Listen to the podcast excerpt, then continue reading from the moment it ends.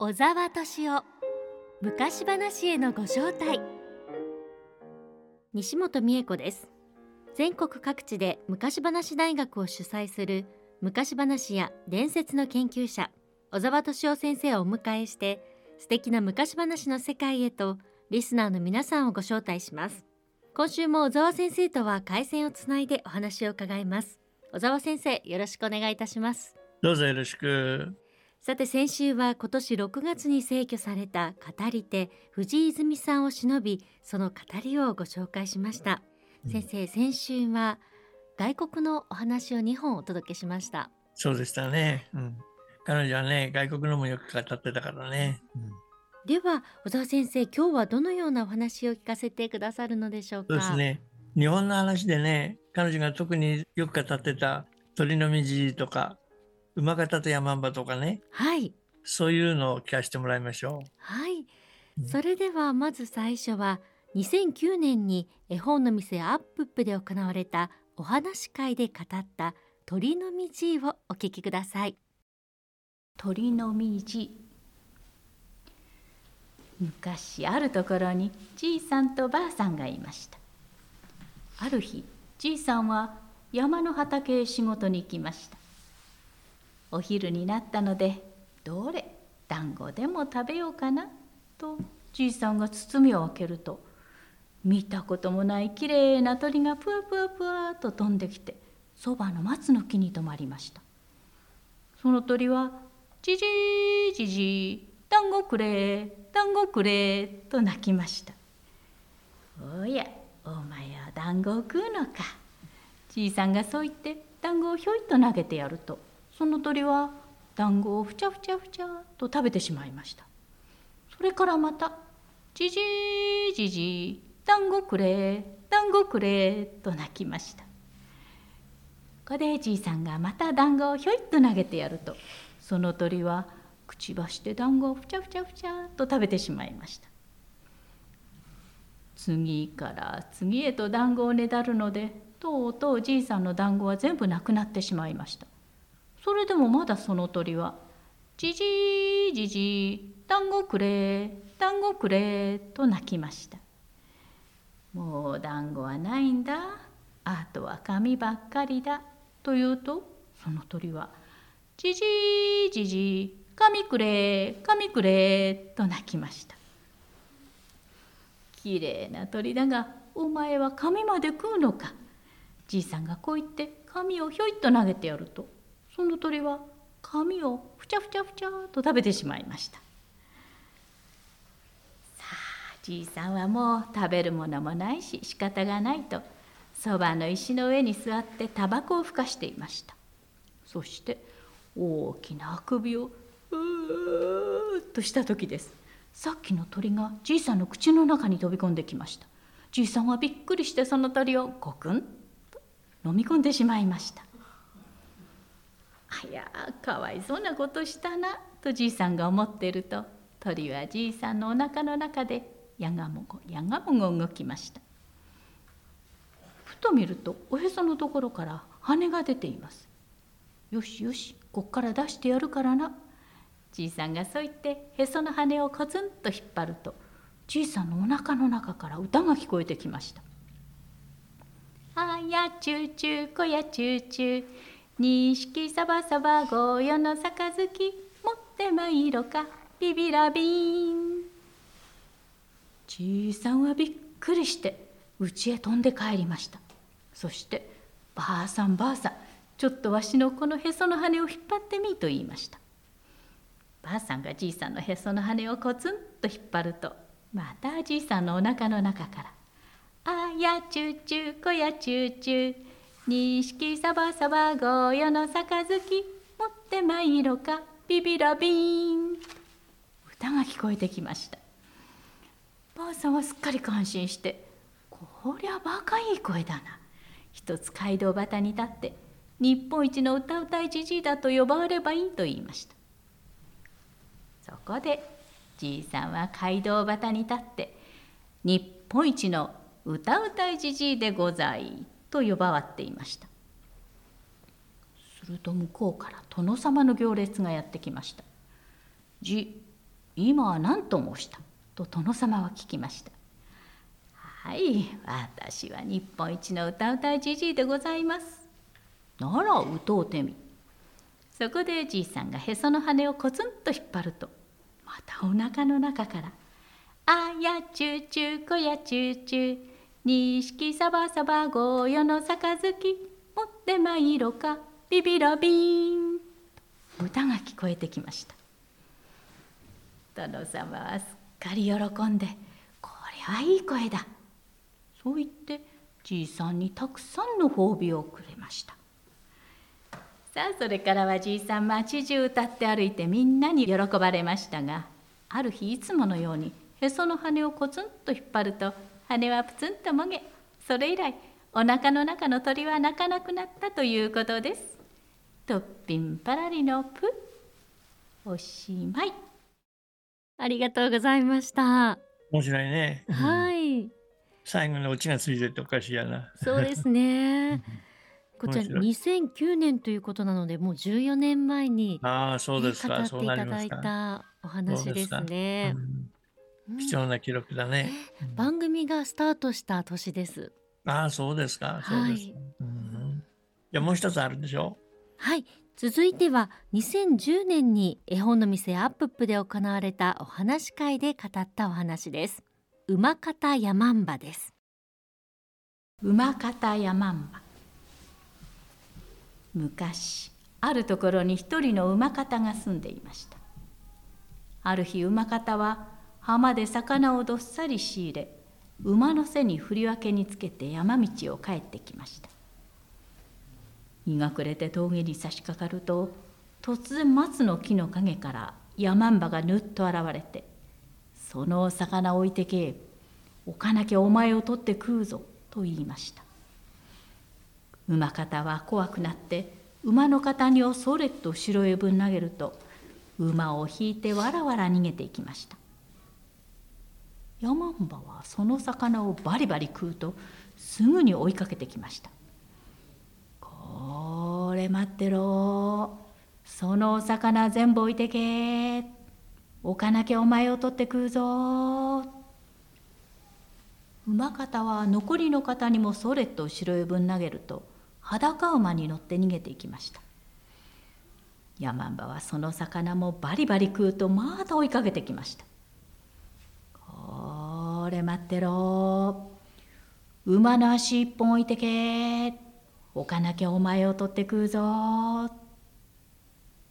馬方は馬の足を一本ぶった切ってそれっと後ろへぶん投げると三本足の馬でガッタガッタガッタと逃げていきました。山んばはその足をバリバリ食うとまた追いかけてきました。これ待ってろ。馬の足もう一本置いてけ。置かなきゃお前を取って食うぞ。馬方は馬の足をもう一本ぶった切って後ろへ投げると。二本足の馬でガッタガッタガッタガッタ逃げていきました。山んばはその足もバリバリ食うとまた追いかけてきました。これ待ってろ。馬の足もう一本置いてけ。置かなきゃお前を取って食うぞ。馬方は逃げられないと馬をそこへ残し一人で逃げていきました。すると池のほとりに一本高い木があったので馬方はその木に登りました。山んばは馬を丸ごと一頭バリバリ食うとまた追いかけてきました。すると池の中に馬方の姿が見えました「お前そんなところにいたのか」というなり山場池にドボンと飛び込みました。馬方は大急ぎで木から降りると藪をこいでこいで逃げていきました。するとちょうど家が一軒あったので馬方はその家の中に入り天井の梁に登ってほっと一息ついていました。ところがそこへずぶ濡れの山んばが入ってきました。寒い寒い。今日はうまいものいっぱい食った。どれ？甘酒でも飲んで寝るとするか。山んばはいろりに火をくべて甘酒を温め始めました。そしてくるりと後ろを向いて背中あぶりをしているうちにクランクランと居眠りをし始めました。それを見た馬方は屋根の茅を一本抜いて甘酒をツーパツーパみんな飲んでしまいました。ヤマンバは目を覚ましましたが甘酒がありません。誰だ？俺の甘酒飲んだやつは。火の神火の神と馬方はささやきました。火の神さんが飲んだんじゃ仕方ねそれじゃあ餅でも食うか。ヤマンバは今度は餅を焼き始めました。そしてまた背中あぶりをしているうちにクランクランと居眠りを始めました。餅はぷーっと膨れてきました。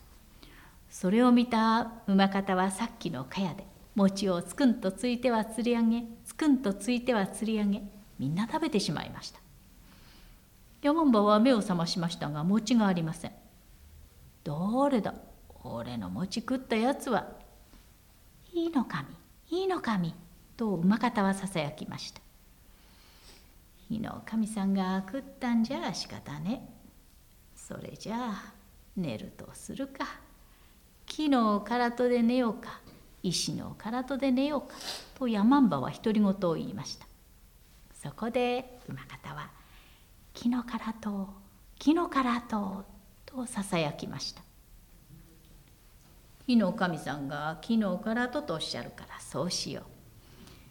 山んばは木の唐戸に入って寝てしまいました。馬方は針からそっと降りてくると湯を沸かしました。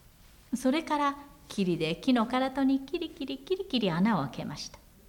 中でヤマンバは「キリキリ虫が鳴いてら明日は天気だな」と言いました。穴が開くと馬方はぐらぐら煮え立った湯を穴から注ぎ込みました。初めのうちヤマンは「ネズミの野郎しょんべんなんか引っ掛けやがって」と言っていましたがそのうちに暑くて暑くてたまらなくなってきました。暑い暑い助けてくれと大暴れをしましたが馬方は構っちゃいません。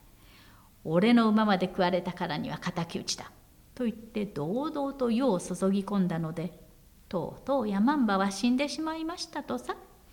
こんでえんつこもんつこさけた。ありがとうございました。ありがとう。面白い話だね。はい。なかなかいいね、お話し会で聞いてる子どもたちの声もちらっと入っていてとても楽しい時間だったでしょうね。そうですね、そうですね、うん、いいね、うん、貴重な記録だ。はい。もう一つあるんだっけ？はい。それでは続いては2021年に回線をつないで語っていただきました山梨鳥です。山梨鳥昔あるところにお母さんと3人の息子が住んでいました。ある時、お母さんが病気になってしまいました。何か食べたいものがないか？と聞くと、山梨が食べたいと言いました。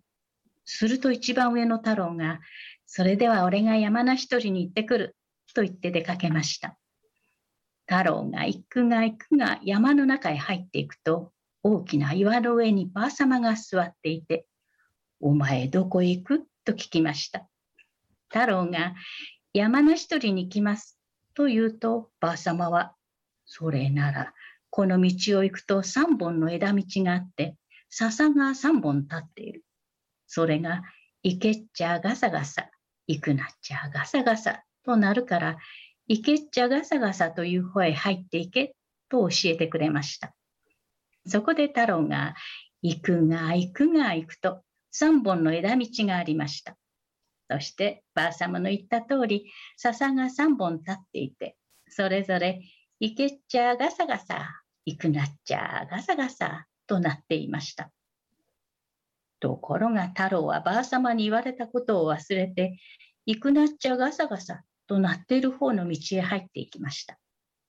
すると今度はカラスが巣をかけているところがあって行くなっちゃトントン行くなっちゃトントンとなっていました。それでも構わず歩いていくと山奥の沼のほとりに山梨がザランザランとなっていました。太郎が木に登って山梨を取ろうとすると、太郎の影が水に映って、太郎は沼の主にゲロリと飲まれてしまいました。家ではいつまで待っても太郎が帰ってこないので、今度は次郎が出かけていきました。次郎も岩の湯のばあ様から三本の笹がいけっちゃガサガサ、いくなっちゃガサガサとなっているから、いけっちゃガサガサという方へ行けと教えられました。ところが、いくなっちゃガサガサという方の道へ入っていったので、やっぱり沼の主にゲロリと飲まれてしまいました。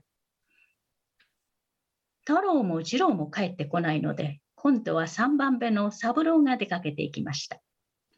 行くが行くが行くと、岩の上にばあ様がいて、お前どこへ行く？と聞きました。三郎は山梨取りに行くのだが、二人の兄さんが山梨取りに行ったっきり帰ってこないので、母さんが心配していると言いました。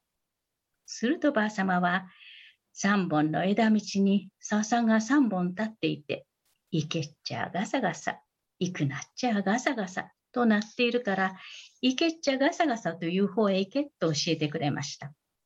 そして、お前の兄さんたちは、わしの言うことを聞かないから帰ってこられないのだ。お前はよくよく心していけ。と言って、一振りの切れ刃をくれました。三郎はそれをありがたくもらって、行くが行くが行きました。すると三本の枝道があって、ばあ様の言った通り、笹が三本立っていて、それぞれに、行けっちゃあガサガサ、行くなっちゃあガサガサとなっていました。そこで一番真ん中の、行けっちゃあガサガサと笹の鳴っている道へ入っていくと、カラスが巣をかけていて、行けっちゃトントン、行けっちゃトントンとなっていました。またもう少し行くと、今度は大木に福部がぶら下がっていく。いけっちゃカラカラ、いけっちゃカラカラとなっていました。なおもずんずん行くと小川があって、赤い掛け湾がつんぶくかんぶく流れてきました。それを拾ってなおも行くが行くが行くと、大きな沼のほとりに山梨がザラーンザラーンとなっていました。山梨は風が吹くたびに東の側はお金ぞ。西の側は安船ぞ。北の側は影映る。南の側から上りもさい。ザラン、ザランと歌っていました。ザブロははは、これは南側から登ればいいのだなと思って、南から山梨の木に登り、うまそうな実ばかりたくさん取りました。ところが木を降りるときにうっかり北側の枝に乗り換えたので、三郎の影が沼に移りました。沼の主はそれを見ると沼から伸び上がってきて三郎をゲロッと飲もうとしました。すかさず三郎は岩の上のばあ様からもらった切れ刃をびらりと抜いて沼の主に切りつけました。沼の主は切られたところから腐ってとうとう死んでしまいました。その時、沼の主の腹の中から、おーい、サブロやーい、と小さな声で呼ぶものがありました。サブロが沼の主の腹を割ってみると、兄の太郎と次郎が青い顔をして出てきました。三郎が拾ってきた赤い掛け碗で沼の水を汲んで飲ませてやると、二人は元の通り元気になりました。何人の兄弟は山梨を持って揃って家へ帰り、お母さんに食べさせると、お母さんの病気はケロケロっと治って、それからはみんな楽しく幸せに暮らしました。とっと晴れ。ありがとうございました。よかったです。いいね、はい、うん、いい話だね。典型的な昔話だな。本当にいろんなお話を語っていただいていますね。そうですね。本当に藤井さんレパートリー広いからね、日本外国ずいぶんいろいろ聞かせてもらったね。はい、今日は今年6月に逝去された語り手藤井泉さんを偲びその語りをご紹介しました。今日は3つのお話ご紹介しました。そうでしたね、うん、とてもいい時間でしたね。いい時間だね。話の語りはとてもいいねやっぱりね、うん、はいそれでは小沢先生来週はどのようなお話を聞かせてくださるのでしょうか？うん藤井さんがね語りについて語ってるものがあるんですよね。はい。でこれは珍しいものですからね、ぜひ聞いていただきたいと思ってんの。ああ、いいですね。次回それを聞いてもらいましょう。はい、楽しみにしています。それでは小沢先生、ありがとうございました。はい、ありがとう。小沢敏夫昔話へのご招待。